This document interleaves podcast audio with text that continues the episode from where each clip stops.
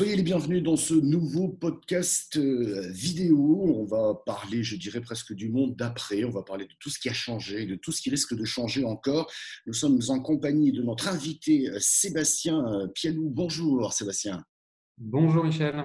Et nous sommes également avec notre expert Fabien Obadia. Bonjour Fabien. Bonjour Michel, bonjour Sébastien.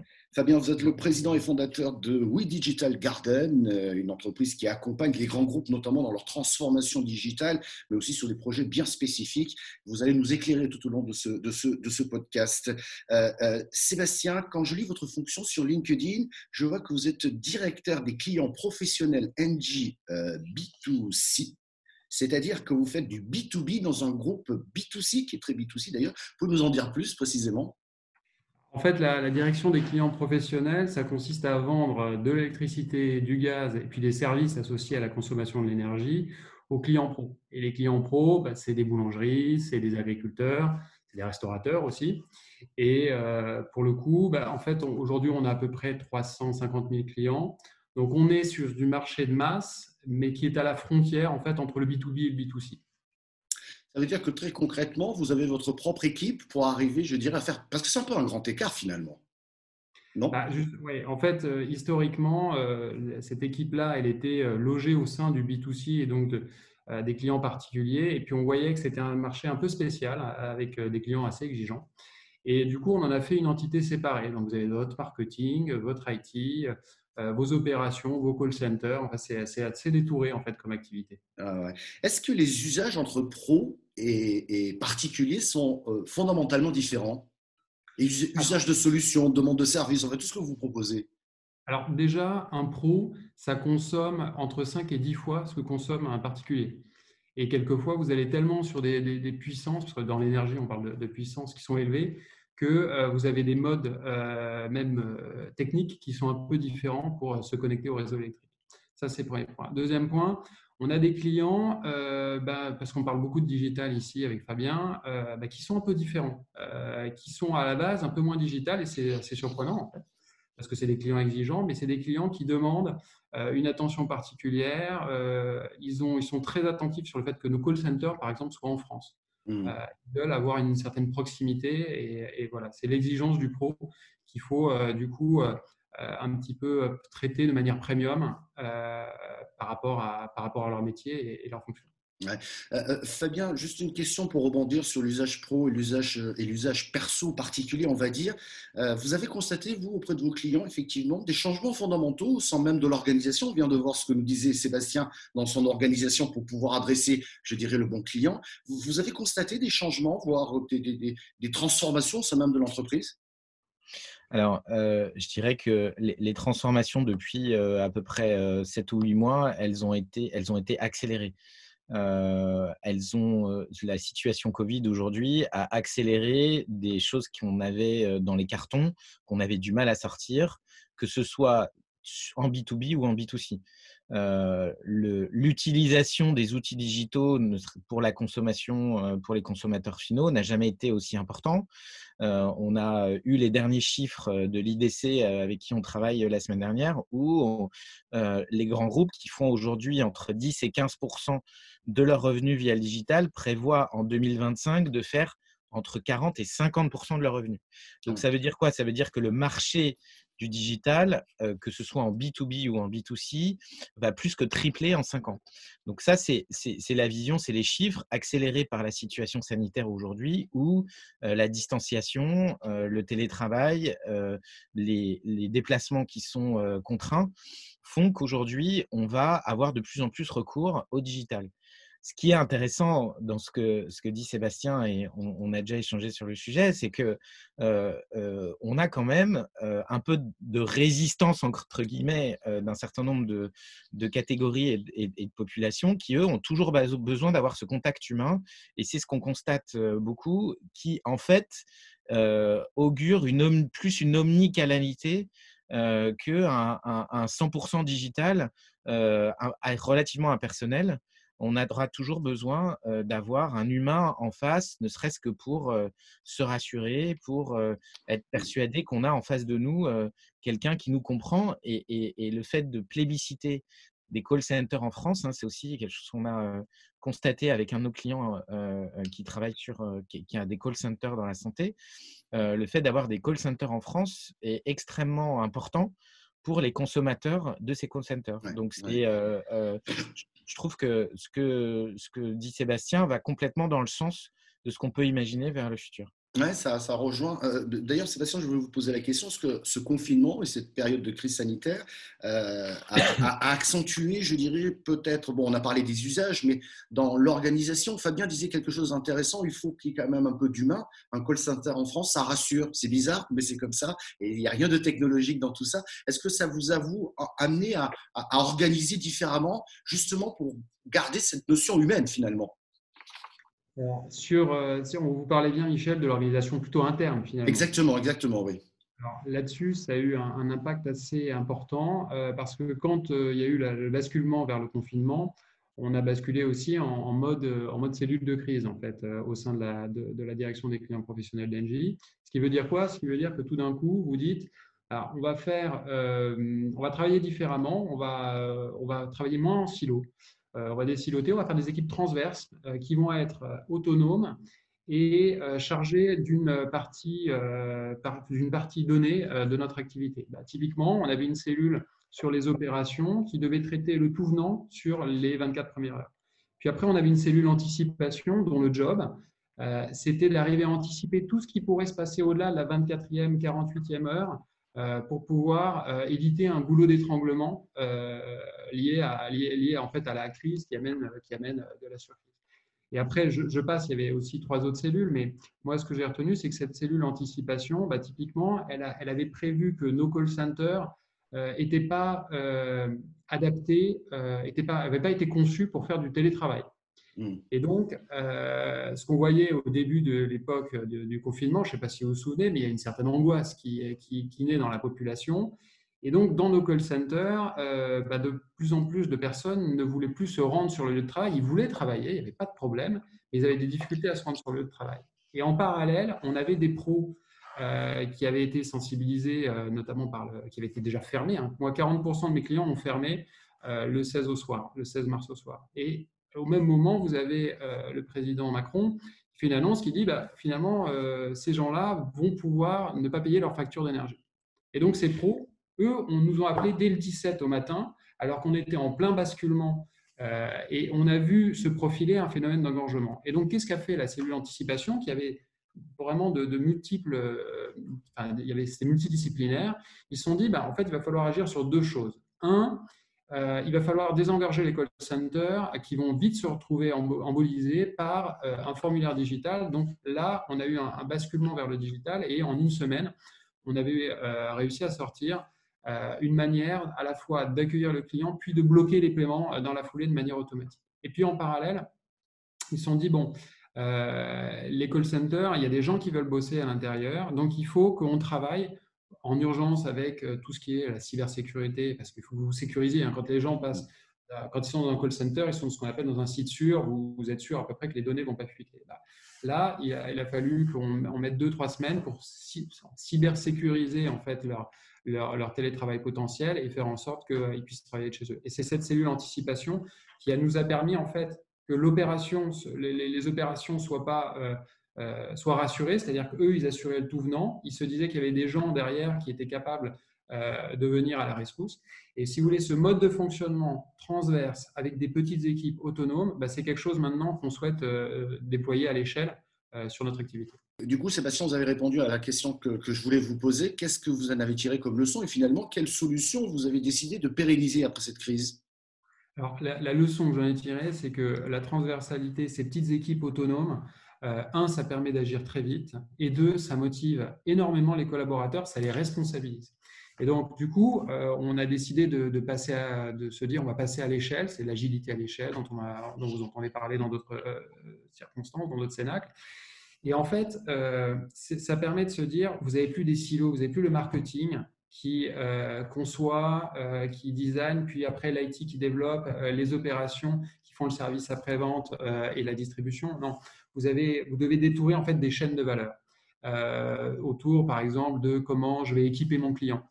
comment je vais traiter les demandes courantes, tout ça. Donc là, on est dans cette phase où on se dit, on va y aller, on va avoir ces chaînes de valeur, on va avoir plein de nouveaux métiers aussi qui vont apparaître.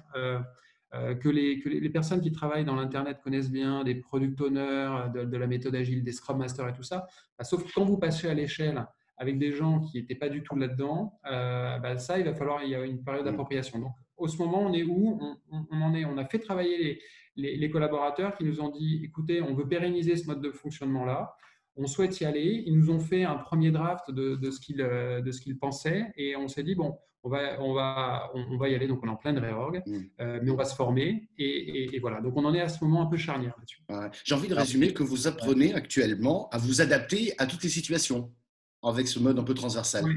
Oui, et c'est, je pense que c'est assez, euh, c'est assez profond. C'est-à-dire que dans, les entreprises, euh, les entreprises du web, moi je suis dans le digital à peu près depuis 10 ans, mais toujours dans des grosses entreprises. Hein. Ça a été Air France, euh, puis SNCF. Air France, c'était le basculement du secteur du travel vers l'Internet. SNCF, ça a été le fait d'aller vers une transformation digitale de haut. Et en fait, ce basculement, il est pour ces grandes entreprises de passer d'un mode où je planifie à l'avance, 3 ans, 4 ans, à un mode où je suis beaucoup plus réactif, où on est dans l'effectuation. C'est-à-dire qu'en gros, je fais en fonction de ce que j'ai et non pas de ce que je, ce que je souhaite avoir, et, mais par contre, je délivre vite. Et ça, c'est un changement de culture assez profond qui va prendre, qui va, qui va prendre un petit peu de temps quand même. Hein. Ça se fait pas comme ah c'est clair. dans les grosses entreprises. C'est clair. Fabien, un commentaire, parce que là, on voit qu'il y a une très profonde transformation qui est en place. J'aime beaucoup ces termes apprendre à s'adapter, c'est-à-dire anticiper éventuellement euh, d'éventuels galère, enfin on va dire ça comme ça, mais c'est surtout aussi euh, embarquer les équipes. Enfin, c'est un ensemble cette affaire-là. Quel est votre commentaire sur ce que nous dit Sébastien? En fait, je trouve que ce, que ce que dit Sébastien est super intéressant et c'est euh, extrêmement symptomatique de ce qui s'est passé pendant ces huit mois complètement fous qu'on vient de vivre. Et je pense qu'on n'est pas, pas fini, on n'est pas, on pas fini, on n'est pas sorti de l'auberge. Euh, c'est la remarquable capacité d'adaptation de l'humain à une situation que, ne serait-ce qu'en février, voire début mars, on, pensait impossible et qui arrivait qu'un jour après. Euh, et, on en est même à se dire, mais au fond, euh, on a été extrêmement contraint, on a été euh, bloqué chez nous, enfermé chez nous, on n'avait pas le droit de sortir. On a quand même continué à travailler, on a réinventé des méthodes, des façons de travailler, et on se rend compte qu'on travaille en fait mieux. Donc ça veut dire que d'une situation extrême, critique et très contrainte, on en a tiré des nouvelles façons de travailler qu'on souhaite pérenniser. Donc ça, c'est une, si je peux être un peu cynique, le Covid a apporté une, formidable coup d'accélérateur à la transformation des entreprises. Ça, c'est le premier point. Le deuxième point, je trouve, qui, qui est extrêmement intéressant, et ça va dans le sens de l'histoire, c'est travailler en cross-disciplinaire travailler en cross-disciplinaire, c'est des choses qui, qui, étaient extrêmement difficiles à mettre en place dans les grands groupes et je pense que Sébastien voit exactement de quoi je parle, mmh. parce que y a, on passe derrière des années de silos, des années de précarés, des mmh. années de, de, mmh. de personnes pas forcément avec de la mauvaise volonté politique comme on pourrait l'imaginer, mais simplement parce que des gens qui sont en, sécurité sur, dans leur domaine d'expertise et que l'humain a beaucoup de besoins de sécurité et que changer, c'est toujours très compliqué. Là, c'était obligé, c'était une question de survie.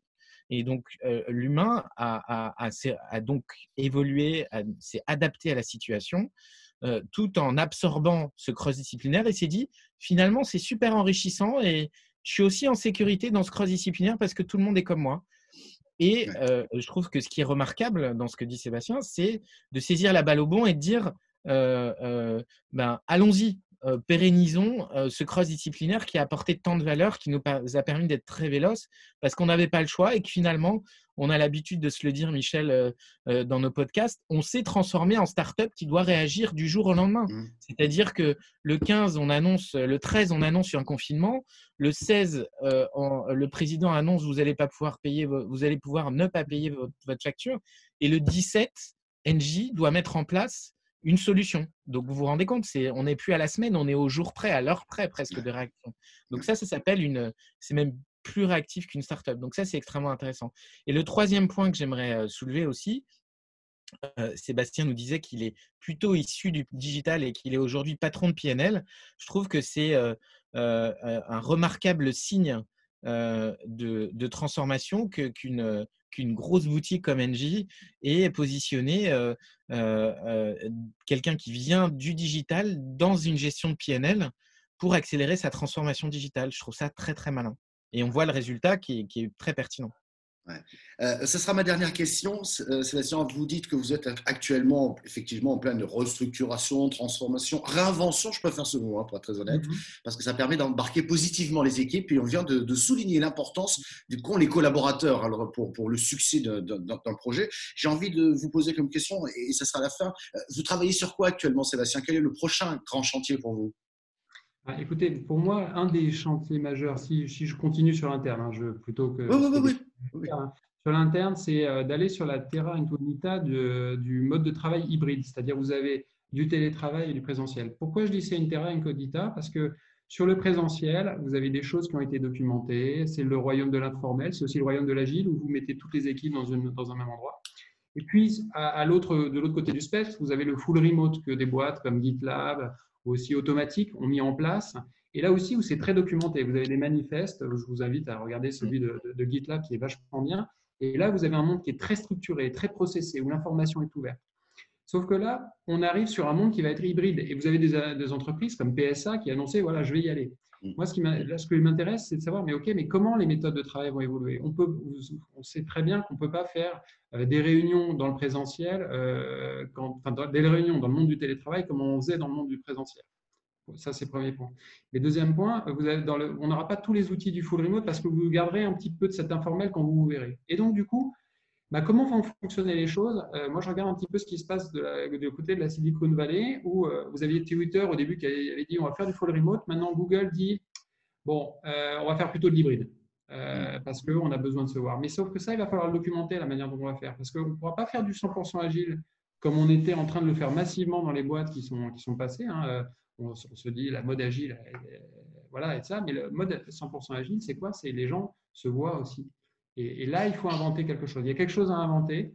Et, du coup, je pense que ça va être là-dessus qu'on va, ça va être un laboratoire pour moi sur les deux prochaines années, ce qu'on va réussir à faire sur ce mode hybride. Et je pense que c'est pas fini. Hein. je, pense qu'on va découvrir chaque jour un peu plus dans ce mode hybride. Il va falloir le construire, mais il ne sera pas normé par définition, parce que chaque entreprise, j'imagine, aura sa propre, sa propre transformation. Un commentaire, Fabien, pour, pour terminer sur justement cette réflexion aujourd'hui, parce que là, on touche vraiment le cœur de l'organisation du travail au sein d'une entreprise. Alors, euh, je dirais qu'on touche l'organisation du travail, mais aussi euh, des méthodes de travail. Euh, et ce que, pour moi, ce que vient de dire Sébastien, dans ce que vient de dire Sébastien, est quelque chose d'extrêmement important, c'est que on ne passe pas à l'agile ou à l'hybride ou au full remote, c'est-à-dire changement de, de, de, méthode de travail sans avoir un cadre méthodologique presque mmh. militaire moi, souvent, quand je dis soit à mes collaborateurs, soit à mes clients que on a un cadre méthodologique militaire agile, ils me disent mais agile militaire, c'est pas possible pour moi. Alors, et, souvent, j'entends quand il y a des aléas, on a fait une conférence cette semaine avec 20 personnes en présentiel, 100 personnes à distance. Il y a eu une alarme incendie, un alarme incendie. Donc, qu'est-ce qu'on fait des gens qui sont à distance? Et il y a un organisateur qui dit bon, bah, on s'adapte, on est agile. Non, c'est pas ça l'agilité. Ça, s'appelle la réactivité. C'est pas ça l'agilité. L'agilité, ça veut dire des itérations courtes, ça veut dire tout du cross-disciplinaire, ça veut dire des rituels militaires. C'est ça l'agilité. Et c'est ce que dit Sébastien. Sébastien, il dit oui, ok, bon, il y a eu des effets d'annonce en disant bon, les gars, vous allez voir ce que vous allez voir, on va tous être en remote à partir de la semaine prochaine. Bah, en fait, non, ça ne se passe pas comme ça. Il y a un vrai cadre méthodologique, a, il y a des rituels à mettre en place. Quand on est en hybride, qui est, qui est en distanciel, qui est en présentiel, à quel moment est-ce qu'on mmh. se rencontre? Est-ce qu'il n'y a pas une partie des équipes qui se retrouvent en présentiel en disant Ah, tu es en Zoom ou tu es en X, Y, Z, je croyais que tu étais là. Bon, bah, c'est pas grave, on va le faire. Et on se retrouve avec du distanciel au bureau, ce qui n'a aucun sens. Donc, tout ça est vraiment à, à, cadrer dans des cadres méthodologiques. Et nous, c'est ce qu'on fait depuis des années avec un cadre méthodologique vraiment militaire. Et ça, je pense que c'est une des clés et c'est un des enseignements qu'on peut vraiment communiquer à, nos, à, notre audience et à nos auditeurs, c'est qu'il n'y a pas de changement sans cadre méthodologique. Oui, mais il reste encore à définir précisément ce cadre méthodologique parce qu'on parle d'hybride et il va falloir inventer encore, je pense, beaucoup de choses. Hein. Euh, un petit commentaire, Sébastien, pour terminer sur ce que disait Fabien, euh, sur cette méthode, parce que vous me disiez tout à l'heure que vous documentiez beaucoup actuellement pour euh, trouver effectivement cette bonne formule. justement, cette méthode, elle reste, elle reste vraiment à trouver. Je, souscris totalement à ce que vient de dire Fabien. si, si on y va avec la fleur au fusil en se disant, tiens, euh, on va passer du jour au lendemain d'un mode à un autre. Euh, ça va être juste le chaos en fait, et du coup on va revenir à, l'initial. Et puis j'insiste, il y, a beaucoup, euh, on va vraiment toucher aussi à la culture, à la culture. Moi, il y, a un débat souvent c'est les entreprises qui découvrent le télétravail. Elles sont sur le thème, bon, c'est pour le, c'est pour le bien des collaborateurs, voilà, c'est pour leur, leur, faciliter la vie. Non, moi je trouve qu'on devrait tenir le discours. Certes, c'est un bien pour le collaborateur, mais surtout on le fait parce que ça va être rentable pour l'entreprise, parce que c'est ce que nous demande notre actionnaire. Nos actionnaires, ils nous demandent euh, soyez rentable. Euh, et, et, du coup, un, débat tout simple comme euh, le double écran. Voilà. Dans les, dans vous avez un certain nombre de, de, boîtes, typiquement, qui disent bah, je, non, je ne vais pas donner un double écran à mes collaborateurs parce que le télétravail, c'est déjà pour leur enlever les frais de transport.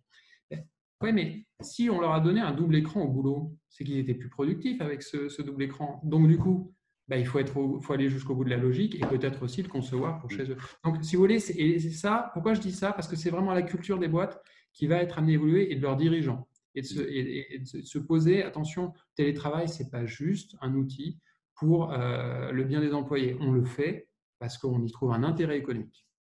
complètement. Merci beaucoup.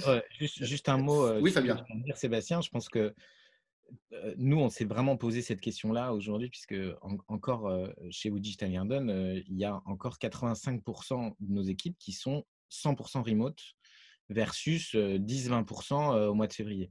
Et, vraie, une vraie question RH et, d'entreprise aussi, et c'est des investissements, c'est de se dire jusqu'où on va dans l'installation de nos, collaborateurs dans le télétravail.